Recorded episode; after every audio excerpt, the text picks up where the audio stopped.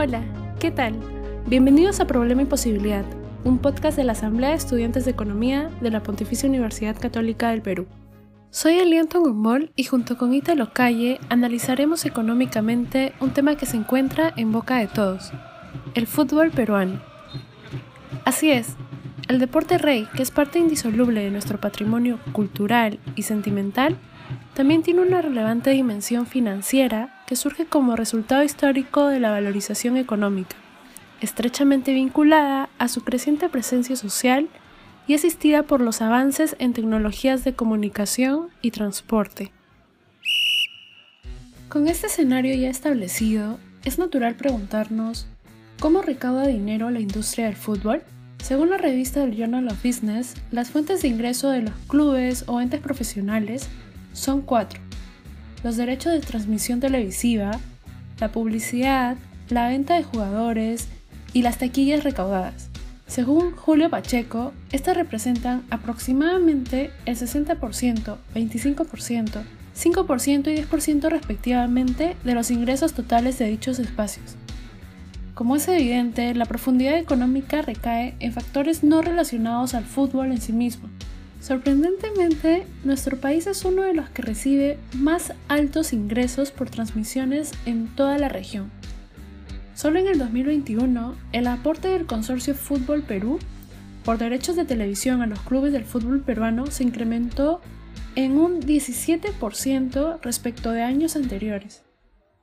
Además, en el presente año, el CFP ratificó su respaldo económico al invertir 60 mil millones de dólares cifra lo suficientemente robusta como para que repercuta a mediano plazo en el mejoramiento tanto de infraestructura como de plantel laboral.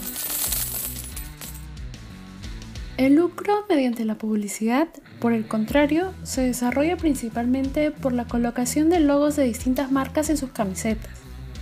Por ejemplo, el sponsor principal de Sporting Cristal es Caja Piura, la cual le brinda al club rimense una cifra límite del 30% de sus ingresos anuales por tener en el centro del pecho al logo de la financiera. Ahora ya conocemos la dinámica de la industria del fútbol en el país, pero ¿qué tanto influye esta en la economía nacional?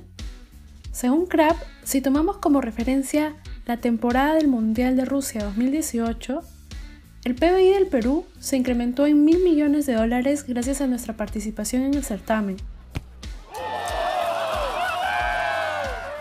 La venta de camisetas, merchandising y artefactos electrónicos como televisores tuvieron un significativo boom que permitió ser parte del rito futbolero de ver a la selección.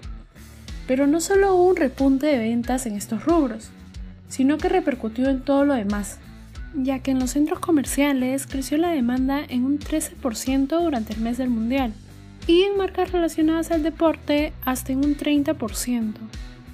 La grandiosa etapa futbolística que tenemos con la era Gareca ha devenido un auténtico fenómeno social de masas, constituyéndose así en un gran dinamizador de la economía al haberse convertido en un bien de consumo Ello ha generado un mercado deportivo que abarca una serie muy diversa de actividades empresariales como el sector turismo, sector manufactura en fabricación de bienes deportivos, sector construcción e infraestructura deportiva y servicios.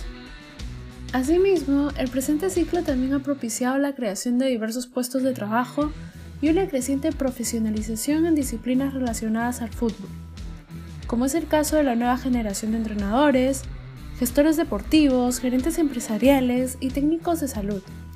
El buen momento económico inclusive podría permitir la creación de clubes profesionales nuevos, que persistan en el tiempo gracias al balance positivo que tendría como negocio.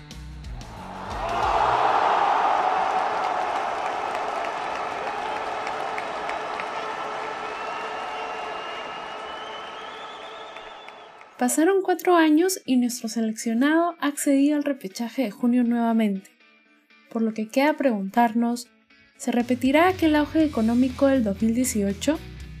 El presidente del gremio de la pequeña empresa de la Cámara de Comercio de Lima, Percy Crabb, asegura que si Perú clasifica al Mundial Qatar 2022, la reactivación económica sería explosiva.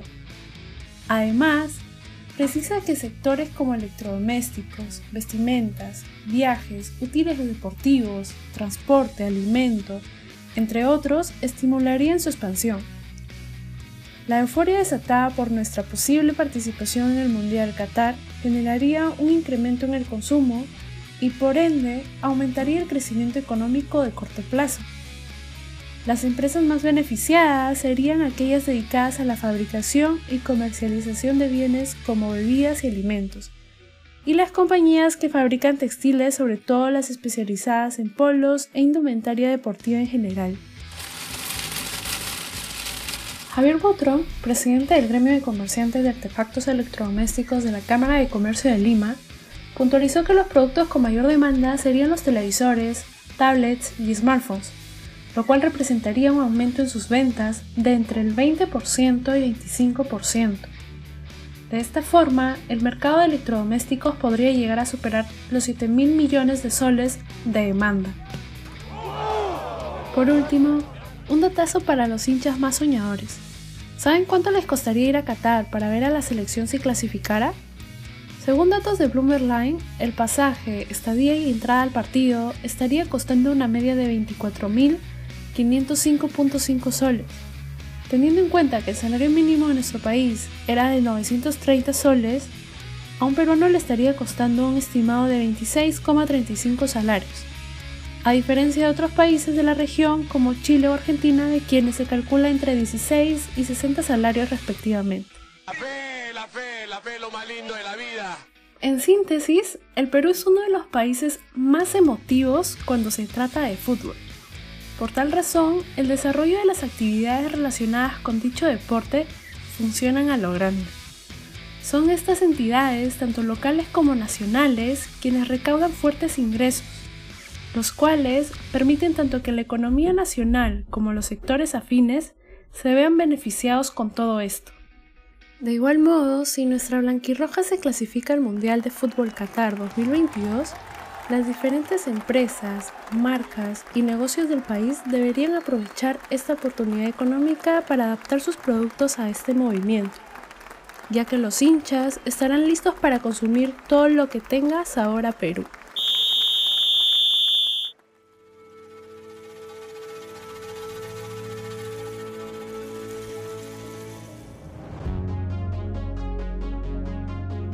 Hasta aquí el capítulo de hoy. Espero que hayan podido conocer y disfrutar más de este bus futbolero. Recuerden que cada semana publicamos contenido de análisis económico en los formatos de podcast, entrevistas, infografías y artículos.